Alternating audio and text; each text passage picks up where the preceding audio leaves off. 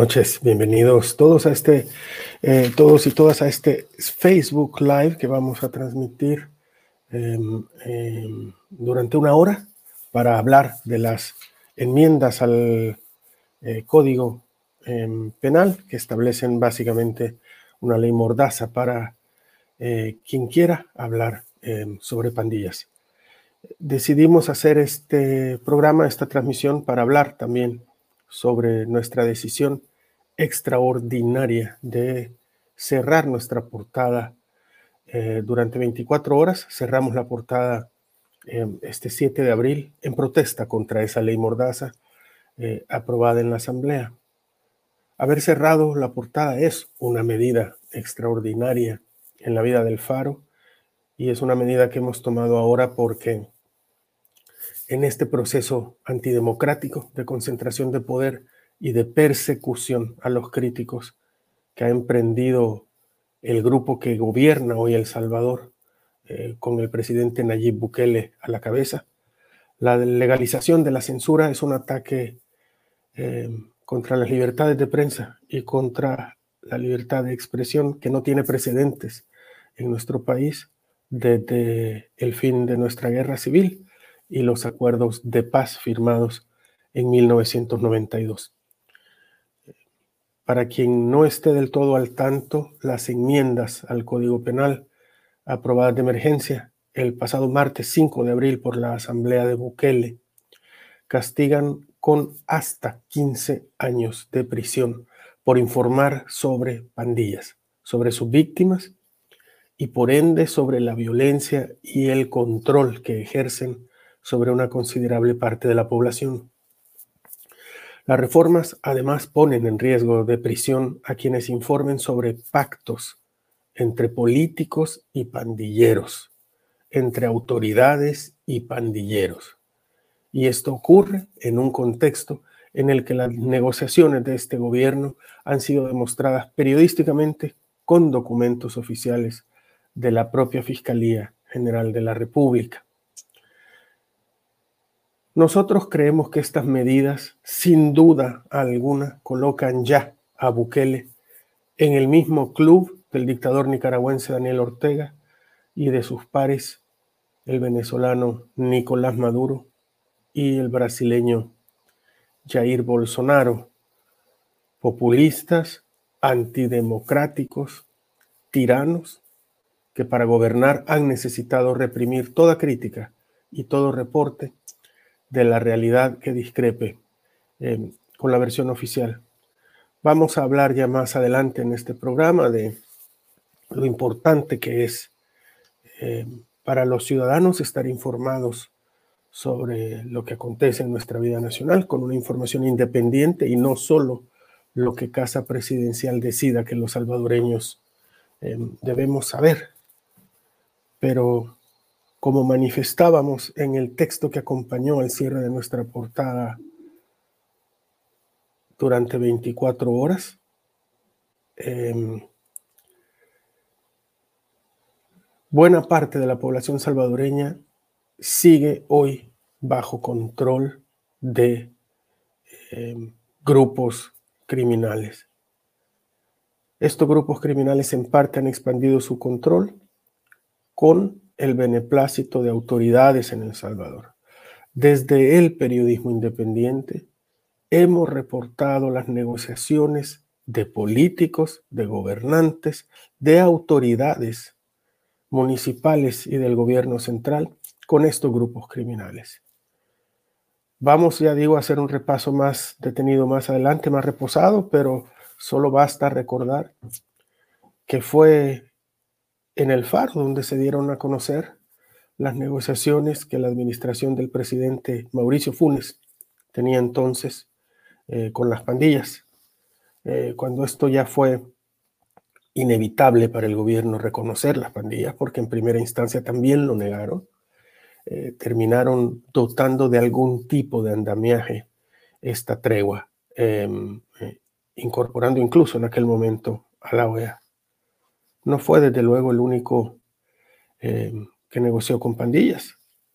Eh, también lo hizo Arena para la campaña electoral de su candidato Norman Quijano en aquel entonces. También lo hizo el FMLN para la campaña entonces del candidato Salvador Sánchez Serén. También lo hizo el alcalde de San Salvador, Nayib Bukele. También hizo con ellos acuerdos para la apertura del mercado Cuscatlán. Y también lo ha hecho ahora el presidente Nayib Bukele. Nosotros publicamos hace año y medio ya los primeros documentos de la Fiscalía General de la República que grababan entradas y salidas de centros penales, que incluían intercepciones de llamadas telefónicas llevadas a cabo por el Centro de Escuchas Telefónicas con orden judicial, que incluían videos, que incluían nombres, que incluían confesiones. Todo eso quedó registrado y después oculto cuando la nueva asamblea de mayoría buquelista decidió el año pasado eh, en su primer acto destituir al fiscal y destituir a los magistrados de la sala de constitucional y a continuación en la primera eh, resolución de los nuevos magistrados avalar la reelección, pero además desmantelar la unidad que investigaba no solo el pacto eh, o las negociaciones de Bukele con las pandillas, sino eh, también diferentes actos de corrupción de esta administración. hoy mismo, al final de las 24 horas que cerramos nuestra portada, reabrimos nuestra plataforma periodística con una investigación, otra investigación sobre actos de corrupción atribuibles al director de centros penales Osiris Luna Mesa. Digo todo esto para hablar no solo de la importancia del periodismo independiente, para darle a conocer a los ciudadanos lo que pasa en nuestro país, sobre todo alrededor de un fenómeno tan importante eh, que ha marcado nuestra vida política y social y económica en las comunidades como son eh, las pandillas y que hoy la bancada del presidente Bukele, a iniciativa del presidente, ha decidido censurar no solo a la prensa, sino a todo aquel que manifieste algo relacionado con las pandillas. Una ley tan ambigua, un absurdo, una aberración jurídica de tal grado que incluso deja al final la puerta abierta para aplicarla de manera retroactiva. Eh, voy a saludar hoy al jefe de redacción del Faro, Oscar, Martínez, con quien estaremos conversando durante esta hora eh, sobre eh, estas reformas legales, esta ley mordaza y sobre lo que significa también para nuestro ejercicio periodístico. Buenas noches, Oscar. Buenas noches, Carlos. Buenas noches, Omnium en los controles y evidentemente a todas las personas que nos acompañan un viernes para hablar de un tema que no es muy festivo en vísperas de las vacaciones que vienen esta semana, pero que es muy importante. Tal como vos lo decías, Carlos, la decisión del periódico de cerrar su portada, que es algo, una decisión dolorosa de alguna manera, porque nos dedicamos a informar, nos dedicamos a ofrecer información, es algo sin precedentes de la forma en la que se hizo en la historia de un periódico que, le recuerdo a la gente que nos ve, nació en 1998 que tiene años y diferentes administraciones haciendo cobertura. Y nos atrevemos, después de tantas cosas que han ocurrido, de estas semanas tan atribuladas, donde la información se acumula y parece que cada día ocurre algo completamente nuevo, un pico, un pico alto o más alto en los eventos violentos y en la destrucción de la democracia, de lo poco que queda democracia en un país como El Salvador. Por eso nos atrevemos, porque hemos vivido, eh, y sobre todo con esta nueva ley Mordaza, nos ha tocado vivir desde el centro, no solo al Faro, sino al gremio periodístico del país, eh, lo que ha ocurrido y evidentemente nos sentimos o nos tomamos la prerrogativa de, conversar sobre esto hoy, luego leeremos algunas preguntas de nuestros lectores y de nuestros excavadores. Al final nos sentimos, eh, eh, pensamos que es prudente poder comentarles no solo alguna información que hemos tenido, algunas decisiones que hemos tomado, sino la perspectiva desde la que analizamos estando en el centro de esta decisión, los que ejercemos el oficio periodístico, nosotros, yo quiero decir dos cosas antes de arrancar con, con el análisis y ver un poco los comentarios de los diputados durante la aprobación de la ley Mordaza.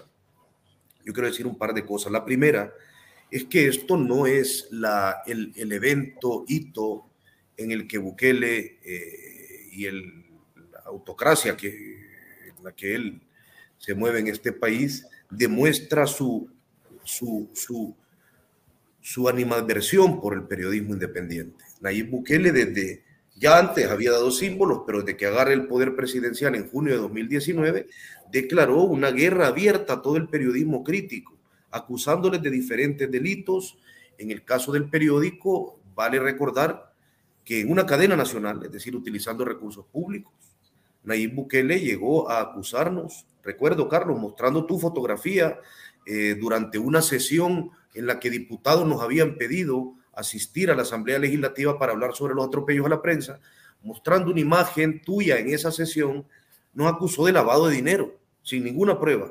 Una acusación que en ningún momento formalmente se le ha hecho al periódico. De esa forma, eh, con esa claridad, el presidente Nayib Bukele, que cree que los, los rasgos más naturales de la democracia son un estorbo, también lo cree con la prensa independiente. Pero en un momento como este quiero hacer un prolegómeno, que yo también creo que es una declaración de principios un recordatorio a los lectores. En este periódico siempre hemos creído, y yo creo que está en el ADN del periódico, que para entender la sociedad en la que vivimos, una sociedad como la salvadoreña, es necesario entender las raíces de las violencias que penetran la vida de gran parte de las personas que habitan en los 21 mil kilómetros cuadrados del Salvador. Creímos y lo creímos tan determinante que en el año 2011 eh, el Faro creó, yo tuve el honor de ser miembro y uno de los fundadores del equipo Sala Negra, que supongo algunas de las personas que nos escuchan en, esta, en este live recordarán.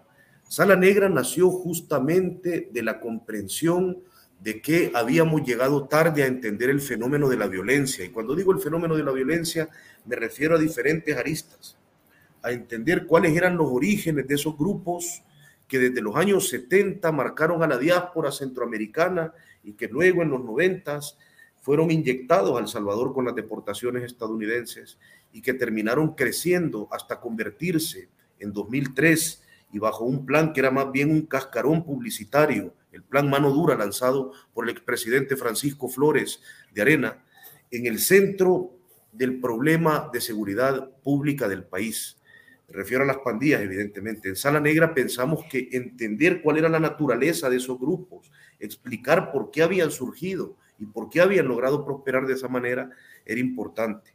En Sala Negra también pensamos, y lo hicimos, sostuvimos durante mucho tiempo, que explicar los acercamientos demostrados al menos desde 2012, sin descartar de ninguna forma que hayan ocurrido desde antes, los acercamientos que esos grupos tuvieron con políticos de turno.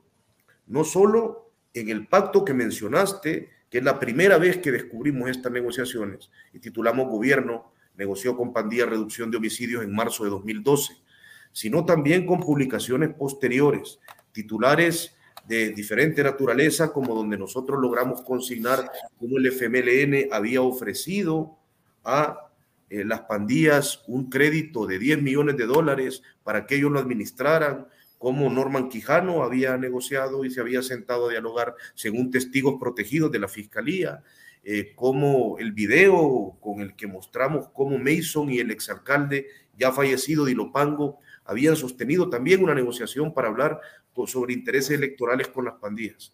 Todo eso lo cubrimos, pero también nos pareció importante en Sala Negra, a lo que hemos dedicado mucho tiempo, mucho esfuerzo de los periodistas y muchos recursos, que también fue importante demostrar cómo el Estado reaccionaba ante estas olas de violencia, ante esta lógica que los pandilleros aprendieron de los políticos con los que negociaron, que los cadáveres son su activo político. Nosotros también nos pareció importante demostrar cuando, por ejemplo, la policía masacraba y publicamos la policía masacró en la finca San Blas, algo que costó que periodistas de este medio tuviéramos que incluso dejar el país por amenazas de grupos dentro de la policía que habían participado, protegían estas masacres. Eh, y luego la masacre que ocurrió en Zaragoza, por la que incluso hay ocho policías condenados, donde entre, los asesinados estaba un obrero de una fábrica de plásticos, Armando, en cuya casa cayeron unos pandilleros que tras rendirse la policía los ejecutó a todos. ¿Qué quiero decir con esto? no dedicamos 10 años de la vida del Faro a meter como uno de los elementos esenciales la cobertura de violencia para hacer ningún tipo, en ningún momento, de apología a ningún grupo criminal. El objetivo fue entenderlos, explicarlos, que es un verbo periodístico, y revelar. En este país no se conocerían muchos de los pactos y la labor periodística. Y a día de hoy, ahora mismo que conversamos, y este es el cierre de este triste prolegómeno, estamos en un momento incierto. No simplemente hemos hablado entre nosotros esta semana hemos hablado con gente de la comunidad internacional, con organismos internacionales y como ustedes comprenderán con abogados. Nadie tiene ninguna duda de que esta ley está diseñada para aplicarla cuando quieran aplicarla a periodistas en un contexto en el que este gobierno ha negociado con las pandillas. Y hay, hay una cosa que tiene que ver con la naturaleza eh, del poder y hay que remacharla todo lo que sea necesario. Cada vez que publicamos sobre negociaciones con pandillas, desde las de Mauricio Funes, siguiendo por las de Arena, las del FMLN, la del Bukele alcalde, la de este Bukele presidente, cada vez que publicamos sobre estas negociaciones, hubo dos reacciones inmediatas de quienes estaban involucrados en las negociaciones. La primera fue negar que lo que publicáramos eh, eh, fuera verdad. Y la segunda fue acusarnos de inventar esas negociaciones para dañar al gobierno. Después nos acusaron de defender a las pandillas, como lo está haciendo hoy también este gobierno, cuando hay que recordarles que el primer comunicado público de las pandillas, allá en 2012, su primer comunicado público en el que las pandillas ya admitían eh, la tregua con Mauricio Funes y hacían un llamado a la población para que le diera una segunda oportunidad. En ese mismo comunicado ya nos amenazaban las pandillas a nosotros por revelar esa información. Es una estrategia absolutamente familiar ya en El Salvador. No solo que los políticos negocien con pandillas, sino que acusen al periodismo independiente que lo revela. Eh, de estarse inventando esas noticias. Si ustedes recuerdan cuando publicamos la tregua em, de Funes, el entonces ministro de Seguridad, eh, em, el general Munguía Payés, eh, dijo que era mentira, que habían movido a los líderes de las pandillas de la, máxima, de la cárcel de máxima seguridad de Zacatecoluca a otra prisión, eh, que los habían movido porque habían recibido eh, información de que alguien quería atacar esa cárcel con misiles. Después supimos que todo esto era mentira, evidentemente, y que efectivamente estaban negociando a espaldas de los salvadoreños un acuerdo con las pandillas. En este caso es igual. Este caso es aún eh, más evidente la patraña porque los documentos provienen de la misma Fiscalía General de la República. Eh, aún así, el gobierno de Nayib Bukele y el presidente mismo lleva, lleva ya año y medio negando que estas negociaciones sean ciertas y atribuyendo el descenso de nuestra tasa de homicidios a la efectividad de un plan control territorial que nadie conoce, que el presidente dice que ya va en su fase 3 o 4, nadie sabe cuáles son las dos fases anteriores, eh, y que lo que ha quedado demostrado, sobre todo en los recientes operativos de las fuerzas de seguridad, tanto la Fuerza de Seguridad Pública, que es la Policía Nacional Civil, como, em, como las Fuerzas Armadas, en los operativos de redadas masivas que han llevado a cabo en los últimos días, si algo ha quedado claro, es que durante los tres años de gobierno de esta administración, tampoco el Estado intervino en esas comunidades.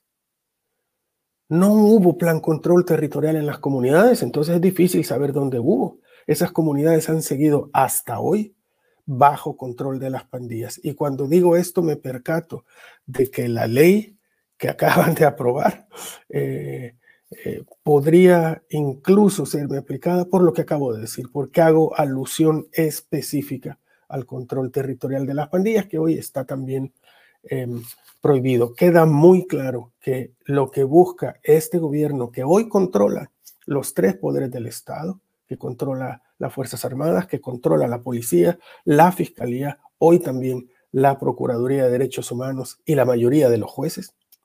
Este gobierno lo que pretende es que los salvadoreños sepamos sobre pandillas, sobre lo que está pasando en el territorio nacional, eh, solo lo que a ellos les dé la gana. No hay posibilidad de que nadie más eh, emita opinión, haga eh, periodismo, revele información, no solo periodistas, académicos, que tanto han estudiado este fenómeno de pandillas, hoy les puede ser aplicada también esta ley por hablar de cosas como control territorial em, de las pandillas a mí me parece importante, Carlos, con lo que has dicho, y ahora entramos al análisis, vamos a ver unos videos en un momento de algo de lo que dijeron los diputados cuando se aprobó la ley, pero me parece bien importante recalcar algo. Yo sé, esta es mi percepción, voy a editorializar un poco, voy a opinar de alguna manera.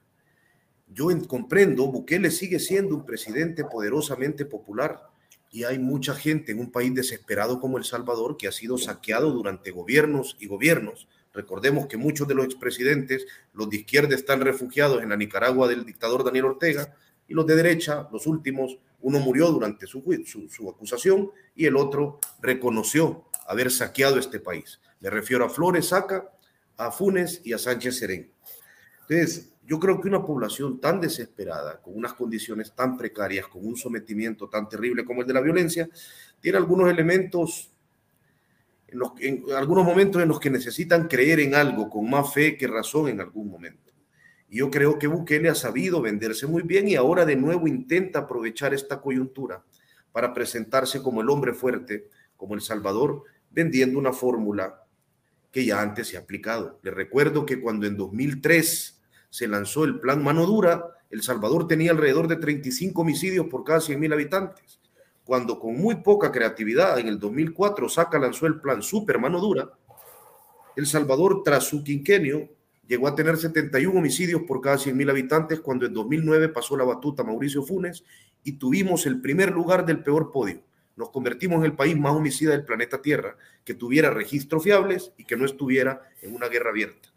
Ahora, dicho esto, el otro elemento repetido es el que ha mencionado Carlos. Yo comprendo que de momento hay una esperanza enorme de mucha parte de la población a Bukele.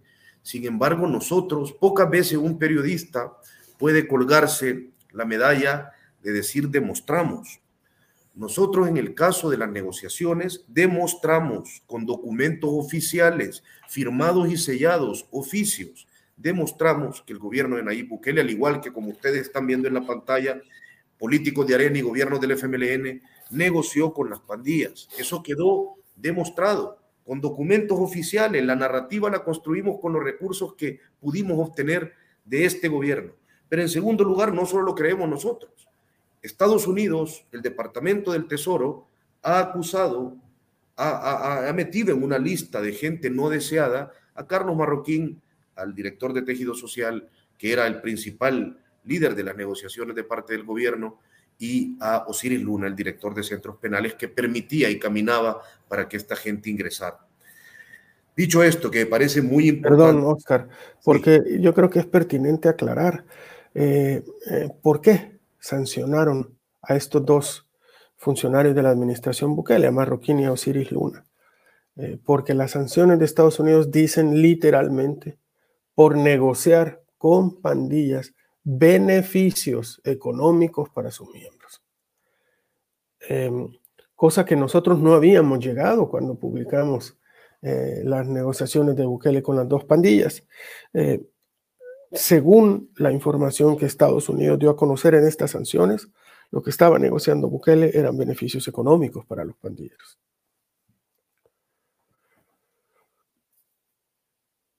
Hoy, si te parece bien, Carlos, para llegar en algún momento a las preguntas y mostrar algunos de los videos, voy a abrir la discusión sobre la ley Mordaza. Primero quiero leer, antes de pedirle a Omnium que nos ponga algunos de los videos, quiero leer el segundo párrafo eh, de esta reforma, que lo que dice literalmente es lo siguiente. En igual sanción incurrirán quienes por medio del uso de las tecnologías de información y de la comunicación medios de comunicación radial, televisivo, escrito, digitales, reproduzcan o transmitan mensajes o comunicados originados o presuntamente originados por dichos grupos delincuenciales que pudieran generar zozobra y pánico en la población. Todas las consultas que hemos hecho con abogados, con comunidad internacional, nos arrojan nuestra misma interpretación. Este es un párrafo abierto, antinatural en los cuerpos legales o en los debidos cuerpos legales que tienen que ser específicos, puntuales. Y es abierto a criterio de los diputados para poder atacar o dirigirse cuando quieran, cuando lo decide este Estado, a ciertos medios de comunicación. Yo agradecería, Omnium, si además para sumar a este cuerpo de las reformas podemos poner el video de Guillermo Gallegos que deja pocas dudas a cuáles son las intenciones de esto. Eh, empecemos viendo ese video y luego lo comentamos. Es un video de su participación el día de la aprobación expedita, como todas las aprobaciones de lo que ordenan ahí Bukele a esta Asamblea Legislativa, expedita de esta ley Mordaza. Por favor, Omnium, si puede. Pero, además, y esto es lo que a mí me parece más importante, es que desgraciadamente hay medios, personas que por querer lucirse o porque son afines a las pandillas, a través de estos medios de comunicación, ya sea electrónicos, radiales o de otro tipo, se dan a la tarea también de estar transmitiendo, publicando pintas alusivas a las pandillas, a los grupos terroristas. No vayan a venir los defensores de los terroristas a decir que esto es, se está restringiendo la libertad de expresión, porque eso es mentira. Lo que estamos restringiendo es que los grupos terroristas, pandilleros, se puedan estar publicitando, ya sea que por ellos lo hagan o que a través algunos malos salvadoreños lo hagan a través de medios de comunicación, de cualquier índole. Yo no acepto que cubriéndose con la libertad de expresión o la libertad de prensa, le nieguen los votos a los salvadoreños honrados de este país. Lo que se pretende es que no se manipule información, porque aquí es fácil que un medio divulgue información falsa y atemorice o, quiera atemorizar a un grupo de pobladores, a un sector, a un departamento, a un municipio. O es fácil que enmascarados aparentando ser pandilleros divulguen información queriéndose hacer pasar como pandilleros. No divulgar información a través de medios principalmente electrónicos que más parecen también terroristas o que disfrutan que la población esté sufriendo por el miedo que puedan causar estos terroristas. Bueno, eh, voy a pedirte, eh, para, por la coyuntura, es, las palabras del diputado son no solamente falsas, es decir, no conozco a ningún medio en el país que publique pintas de pandillas para vanagloriarse o para colaborar con terroristas. Me parece además sumamente irresponsable. Evidentemente, su mensaje tiene dedicatoria a diferentes medios digitales que hemos cubierto el fenómeno de las pandillas y la reacción del Estado. Pero antes de pasarte palabra, Carlos, para que comenté lo de Gallego, yo solo quiero agregar un elemento. Él menciona medios que mienten, menciona narrativas falsas. Te agradecería, Omnion, si podés poner la publicación de Diario El Salvador reciente que menciona a un colega periodista que ha tenido que tomar, debido a esto, ciertas medidas de precaución, ciertas medidas de prevención. Recientemente lo empiezo a explicar para pasarte la palabra, Carlos. Diario El Salvador publicó una noticia sacada de contexto de unas declaraciones irresponsables que había hecho el exdirector de la Academia Nacional de Seguridad Pública, si no me equivoco, allá por el 2014, en las que dijo que había un periodista de nombre Brian, que era hermano de un palabrero. Diario El Salvador se atreve en esta nota publicada, si no me equivoco, el, día de ayer, a mencionar en un párrafo de abajo el nombre de Brian Avelar, ex periodista de facto, Mauro Stringer del New York Times y que trabaja con otros medios internacionales. Brian Avelar ni siquiera tiene hermanos hablar de medios que falsean noticias o intentar poner esa narrativa cuando la vocería oficial del gobierno, que es este, esto sí, este panfleto oficialista, comete este tipo de irresponsabilidades que deberían de rayar en lo criminal en un país sano, es querer cambiar absolutamente la narrativa. Es decir, esto es algo para mí completamente desproporcionado que ocurre en un momento en el que por una noticia como esta, la policía podría justificar en el régimen de excepción ir a sacarte de tu casa aduciendo que hay una noticia crímenes. Lo que Gallegos hace, la ley, la publicación, todas son piezas de un mismo rompecabezas. Em, de acuerdo, Oscar. Yo quiero hacer referencia también al comunicado de la APES, el pronunciamiento de la APES después de esta, eh, la aprobación de esta ley, em, que yo creo que dice muy claras algunas cosas. No sé, Omnium, si lo tenemos a la mano también para, para proyectarlo, eh, eh, para poder leer solo un pedacito de, este em, pronunciamiento. un poco más abajo de donde lo tenemos, dice, estas reformas mordazas son una nueva herramienta para criminalizar el trabajo periodístico. Una alarmante tendencia que APES ha venido señalando. Se suma a la figura de los agentes encubiertos digitales, al escándalo impune del espionaje a periodistas con el software Pegasus, a los señalamientos falsos contra periodistas por supuestos crímenes y en la actualidad a la falta de garantías de privacidad a las comunicaciones ante la aprobación del régimen de excepción. La APES eh, eh, informó que, según su centro de monitoreo, las agresiones contra periodistas han ido en aumento exponencial eh, y, da números, 77 agresiones en 2019, 125 agresiones en 2020, 219 en 2021 y eh, en el cierre que hicieron finales de marzo, es decir, el primer trimestre del año, eh, ya acumularon 30 eh, agresiones. Con esta tendencia llegaríamos a 240 al fin de año. Y cierra su pronunciamiento APES diciendo, el gobierno sigue llenándose de herramientas para obstaculizar e intimidar el ejercicio del periodismo libre, que es vital para cualquier sociedad que se precie em, de democracia. Y me parece muy importante esta nota final, que es vital para cualquier sociedad que se precie de ser democrática. Decías hace un momento, Oscar, que eh, hay mucha gente que aplaude eh, al gobierno de Nayib Bukele, que aplaude estas medidas. Eh, y bueno, está bien, la gente tiene por supuesto, todo el derecho de decidir qué le gusta y qué no le gusta, pero ya no nos engañemos, no se engañen a sí mismos ni engañen a los demás. Esto no es ya democracia. Si no le gusta la democracia, díganlo claramente, empezando por el presidente de la República. Esto no es democracia. El argumento de que lo eligió una mayoría no lo hace democrático. La democracia es un sistema de pesos y contrapesos. Este presidente de la República ha tomado el control de todas las instituciones del Estado, ha desmantelado casi todos los contrapesos. Todos los institucionales ya los desmanteló.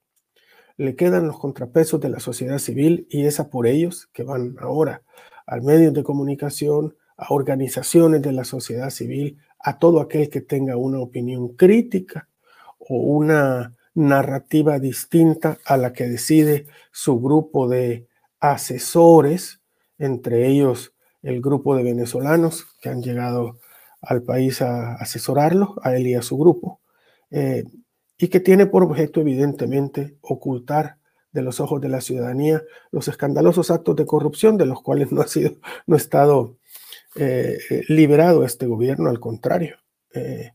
cada vez que denunciamos un acto de corrupción nos dicen, ¿y, dónde, ¿y qué decían de los anteriores? También lo dijimos denunciamos todos los actos de corrupción porque un acto de corrupción tiene que ver directamente con los intereses eh, de los ciudadanos salvadoreños. Cada vez que hay un político corrupto, está privando de recursos tan necesitados em, a los salvadoreños. Y este gobierno eh, eh, ha sido particularmente proclive a actos de corrupción y hay que decirlo con todas, con todas las palabras porque además está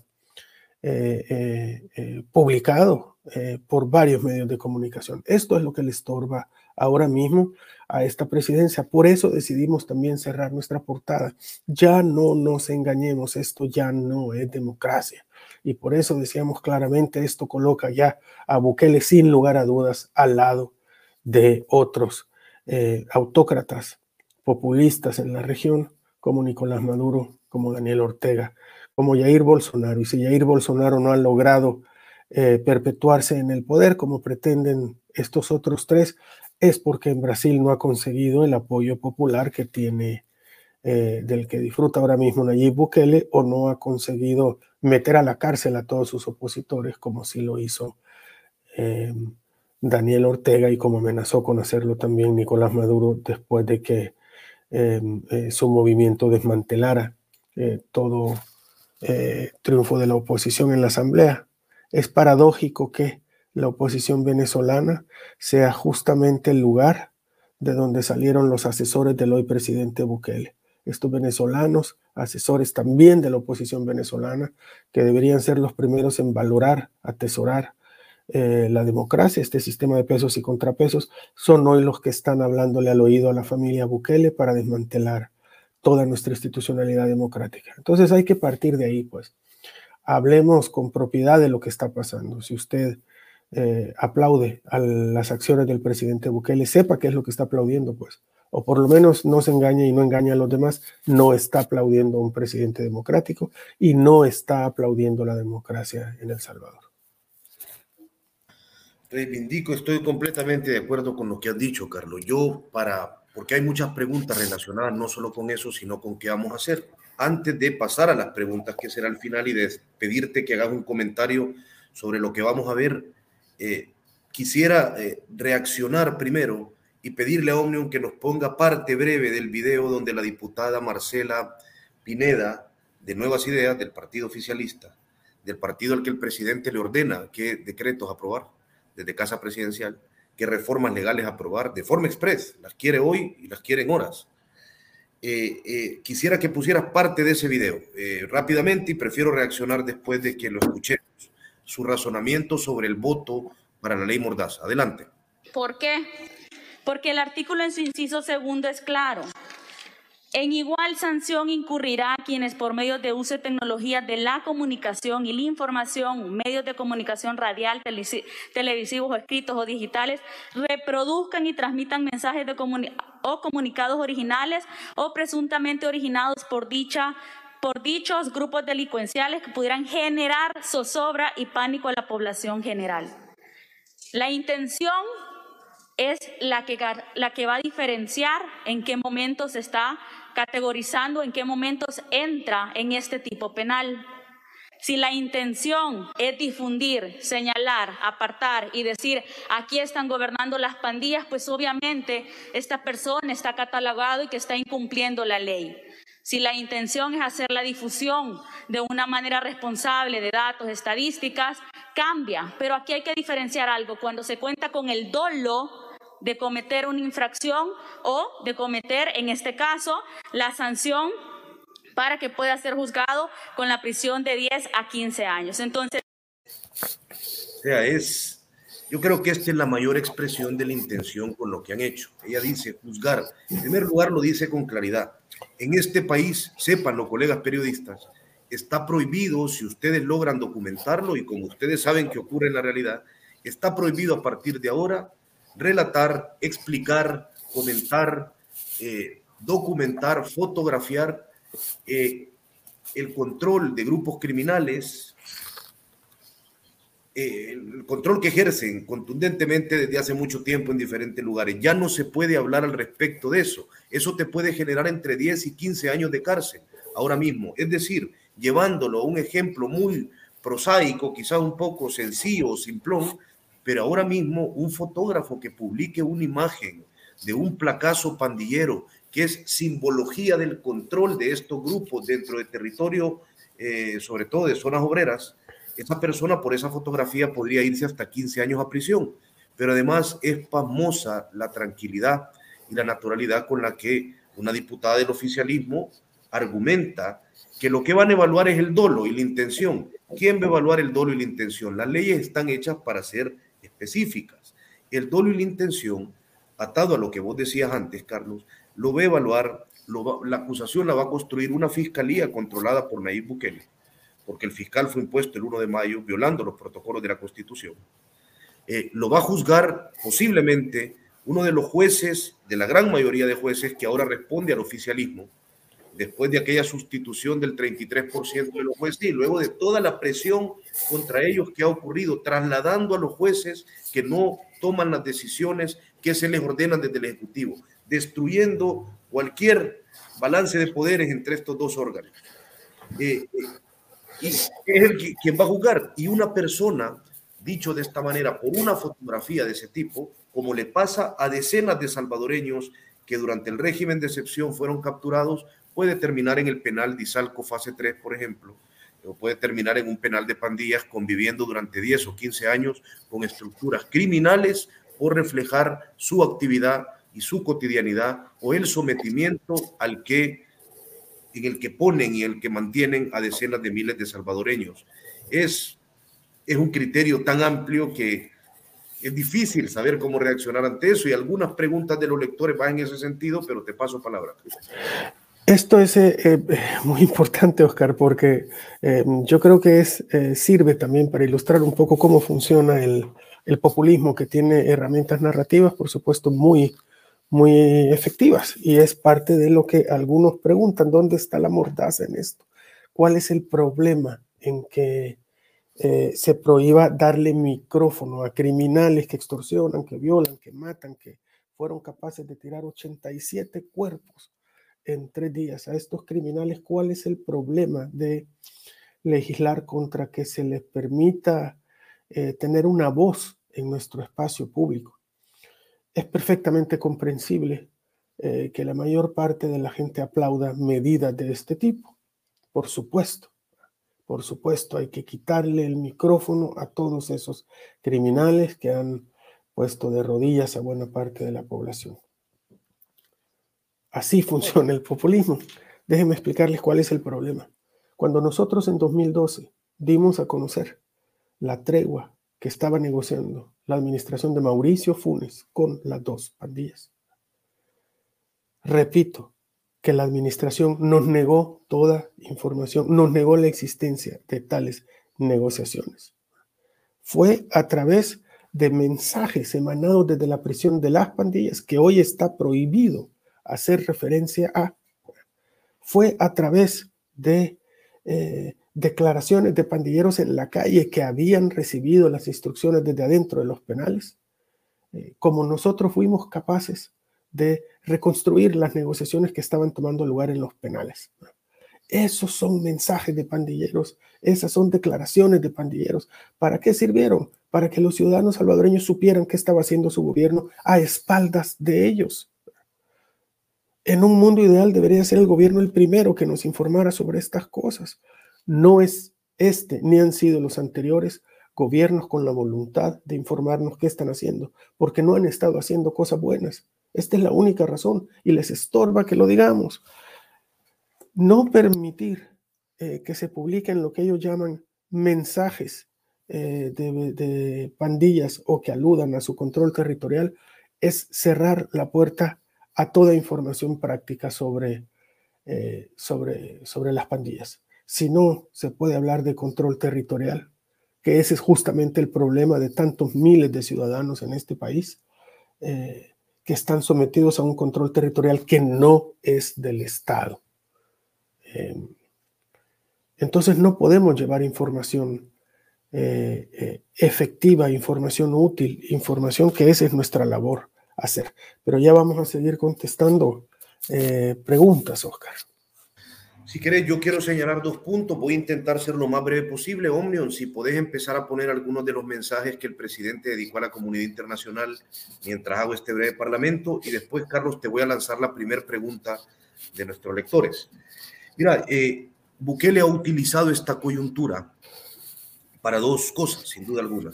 Para terminar de aislarse de la comunidad internacional es decir, ha llegado a llamar a la CIDH poco menos que, que colaboradores de pandillas, ha llegado a insultar a organizaciones como Human Rights Watch, llamándole, si no me equivoco, Homeboys Rights Watch, una cosa así.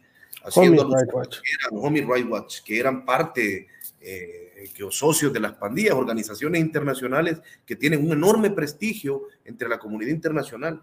Eh, aunque quedan aquí algunos mensajes, yo creo que poco más puedo agregar que, lo que van a ir leyendo. Utilizó esta coyuntura para terminar de dinamitar lo poco que le quedaba del respeto internacional entre, entre la gran mayoría de la comunidad internacional que tiene alguna incidencia o presencia en el país. Y además ocupó esta coyuntura para consolidar su acoso y su control del Poder Judicial. Removieron a un juez especializado de sentencia que tenía años de trabajar, al juez Godofredo Salazar, porque el presidente, sin explicar nada, sin dar pruebas de qué había ocurrido en ese juicio, dijo que alguien había liberado a pandilleros, eh, en algo vinculado a 2019, inmediatamente ese juez pasó el mismo día, por orden de la Corte Suprema de Justicia, a ser un juez común de lo vasco, un hombre que tiene años especializándose en juzgar estructuras criminales complejas, que ha participado en casos importantes y ha condenado a cientos de pandilleros en casos como Operación Tecana, Cuscatlán, que fueron los grandes golpes, en teoría, las finanzas de las pandillas durante el gobierno del FMLN, aunque no fueron realmente golpes a las finanzas, no hubo ningún caso de lavado de dinero ni nada vinculado a ese estilo. Yo creo, y he hablado con algunas fuentes, fuentes de la comunidad internacional y algunas fuentes políticas de acá, que me dejan una idea que no me parece inverosímil, Carlos.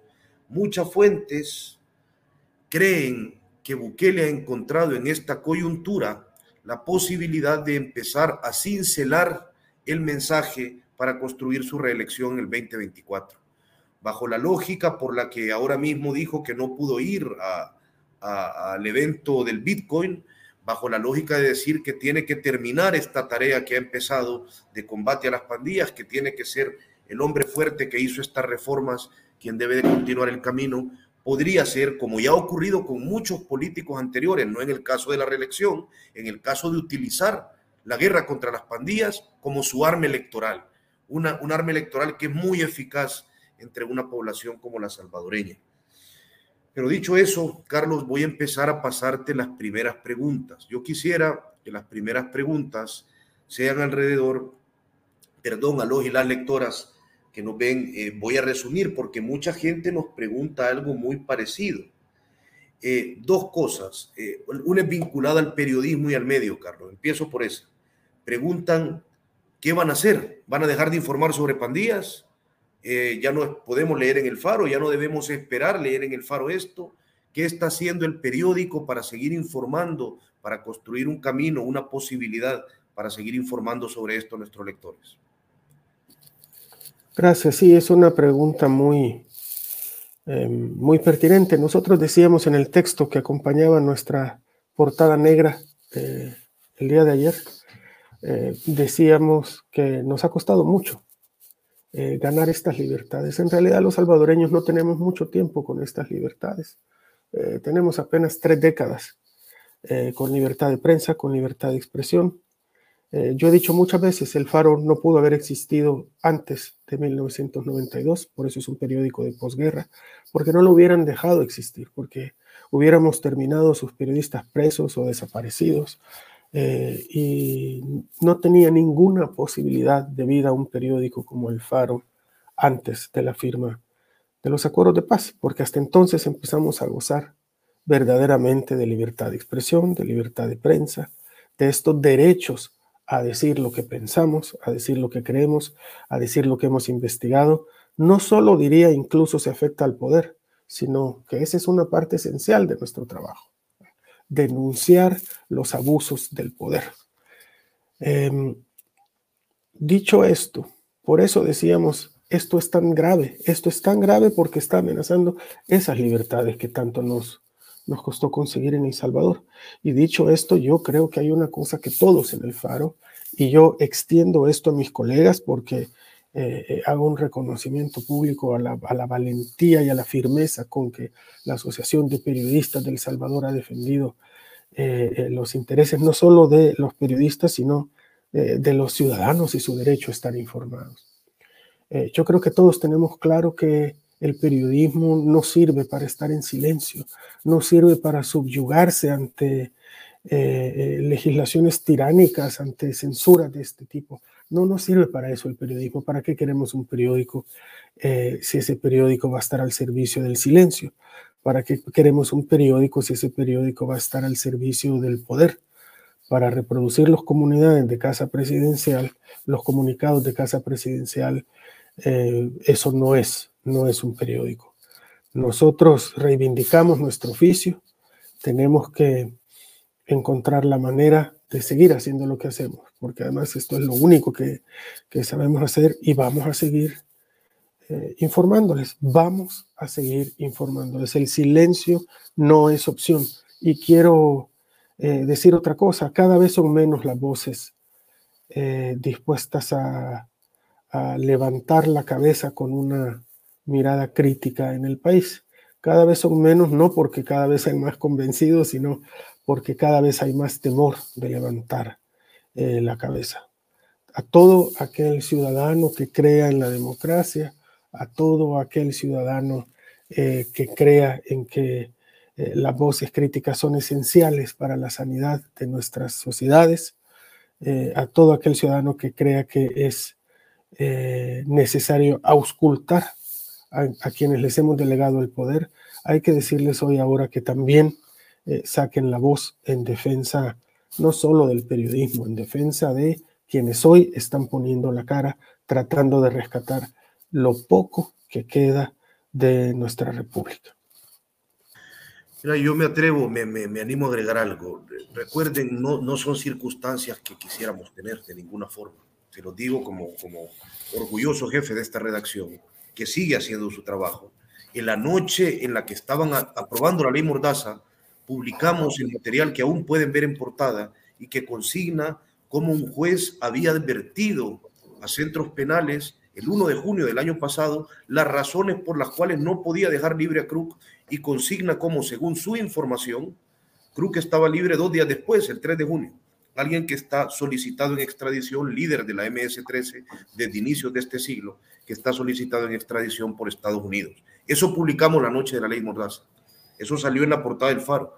Y el día de hoy, después de 24 horas de haber salido, de haber tenido nuestra portada negra, de haber eh, bloqueado nuestra portada, hemos publicado una entrega más del caso Catedral. Les recuerdo el caso en el que la Fiscalía, aún dirigida por Raúl Melara, antes de que el 1 de mayo les eliminaran, eh, investigó, gracias al grupo especial antimafia que se creó y que se disolvió en esta gestión, eh, investigó no solo la corrupción de Osiris Luna dentro de, cárceles, sino que también las negociaciones con las pandillas. Muchos de esos fiscales, se lo recuerdo, Germán Arreaz, el jefe de ese grupo, ya dio declaraciones on the record a la agencia Reuters, donde dijo todo eso es cierto, las pruebas que se han publicado salieron de la fiscalía, si no solo dijo eso, dijo, se las mostré a Raúl Melara, pero también se las mostré al fiscal actual Delgado cuando antes de exiliarse del país. Muchos de esos fiscales están fuera del país porque saben que los persiguen en investigaciones donde también han denunciado, eh, creen que se construyen casos contra periodistas en este país. Dicho eso, eh, hemos pasado en este periódico amenazas directas, como vos lo decías, Carlos, cuando descubrimos la tregua con el gobierno de Mauricio Funes, la primera amenaza de las pandillas en un comunicado público fue hacia el Faro y hacia vos en concreto, cuando dijeron que personas como vos y el Faro deberían de dejar de existir y solo hay una manera de dejar de existir. No es muy variada el abanico de opciones que hay ahí. que en algún momento dejar el país y encontramos el modo, pero sí quiero decir algo y pasarte resumida otra de las preguntas que nos han juntado, juntando preguntas es, creo yo, y vos decime si no estoy en lo correcto, Carlos, quizás la circunstancia más complicada que este periódico ha enfrentado la coyuntura para intentar comprender de qué forma va a seguir haciendo periodismo independiente sin llegar a correr el riesgo inminente o reduciendo el riesgo inminente de que incluso algunos de los colegas que hacen esta noble labor terminen hasta en prisión. Eh, se están buscando caminos, sin duda alguna estamos intentando descifrar eh, por qué recodo vamos a tener que, caminar, pero de ninguna manera hemos pensado, y se los demuestro con las publicaciones que hemos hecho en los últimos días, dejar de hacer periodismo. No es nuestra vocación el silencio, nunca lo ha sido. Y te dejo, Carlos, para que complementes otra de las preguntas. Es complicado contestar a esto, pero vos en tu última respuesta dijiste algo. Nos ha preguntado diferente gente, ¿qué podemos hacer como ciudadanos? Más complicado, creo, responder, pero otros nos decían, ¿qué podemos hacer como lectores?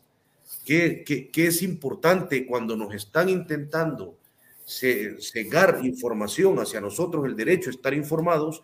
¿Qué podemos hacer? ¿Qué le responderías a quien pregunta eso?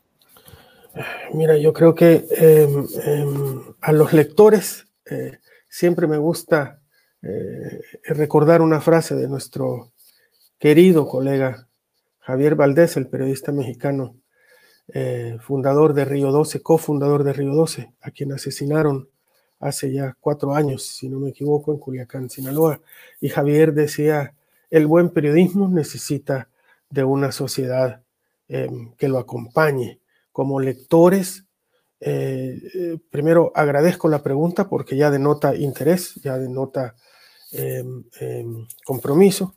Y yo eh, le diría, no abandonen al periodismo salvadoreño. El periodismo salvadoreño necesita hoy más que nunca de una sociedad comprometida con la democracia y con la libertad de expresión que lo acompañe.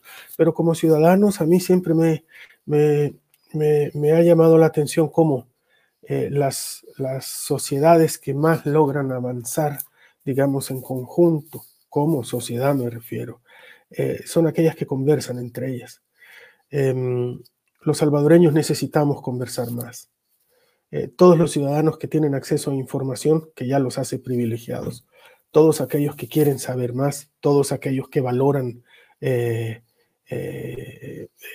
conceptos como la democracia, como la rendición de cuentas, como el ejercicio de nuestras libertades y de nuestros derechos, eh, yo lo primero que le sugeriría es que converse con, eh, con sus familiares, que converse con sus vecinos, que trate de buscar argumentos más que pasiones para discutir por qué es o no conveniente lo que, lo que le está sucediendo hoy en nuestro país.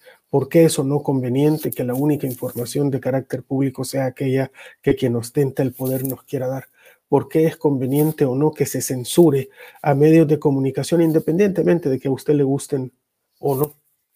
Eh, y en lo que decías, Oscar, si esta es la circunstancia más difícil eh, que hemos enfrentado, sí, por supuesto, porque como decía hace un rato, nosotros nacimos en democracia y solo somos posibles em, eh, en democracia y seguiremos haciendo lo que nos toca para que así sea. Eh, ¿Por qué este es el momento más difícil? Porque nadie se había atrevido a desmantelar tanto nuestra institucionalidad democrática. El presidente Funes, que también tuvo su periodo de, de desatino con nosotros, aparecía en sus programas de radio todos los fines de semana, deslegitimándonos, acusándonos de mentirosos, de ladrones, de, de, diez mil cosas. Eh, también durante la administración del presidente Sánchez Serén, aunque no él directamente, porque lo vimos y lo escuchamos poco, pero varios de sus funcionarios también eh, emprendieron una campaña de deslegitimación contra este periódico. Hay que recordar que todavía entonces el actual presidente militaba en ese partido político. Eh, pero ninguno se había atrevido a hacer lo que este señor está haciendo, porque eso ya no cabe en una democracia. Por eso otra vez cerramos la portada no cabe en una democracia estar aprobando leyes que censuran a los periodistas, que censuran a los académicos, que censuran a los artistas, que no se puede ya hablar de lo que el gobierno no quiere hablar. Cuando ya llegamos a esos límites, ya hemos desmantelado nuestra vida democrática. Y eso es necesario decirlo. Llevamos ya eh, una hora de, conversación, Oscar, habíamos quedado que íbamos a hacer un programa solo de una hora, pero si hay alguna pregunta que se nos haya quedado, aprovechemos y tratamos de darle curso eh, en breve. Omnium, te paso la palabra para que lances la última tanda de preguntas. Bueno, está puesta aquí. ¿Por qué razón los gobiernos anteriores y el actual siguen negociando con las pandillas? ¿Qué los detiene a desarrollar un plan de prevención para resolver este problema? Mira, yo agrego algo más. Eh, la razón no la sé, se me ocurre que es una razón bastante pueril, porque creen que esto es lo más eficiente y rápido de hacer. Pero hay una verdad que está comprobada.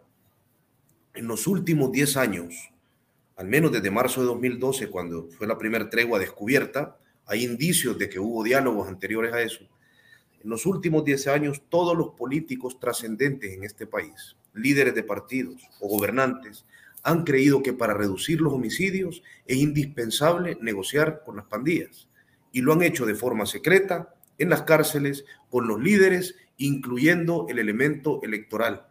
Todos lo han creído así. Eso puede gustarles o no, pero en la última década todos los políticos lo han creído. A mí me sigue sorprendiendo cómo después de una década de que esos negociaciones siempre resulten en picos de muerte, a veces de días, a veces de un año, como en 2015, los políticos siguen creyendo que aplicar la misma fórmula va a tener resultados diferentes.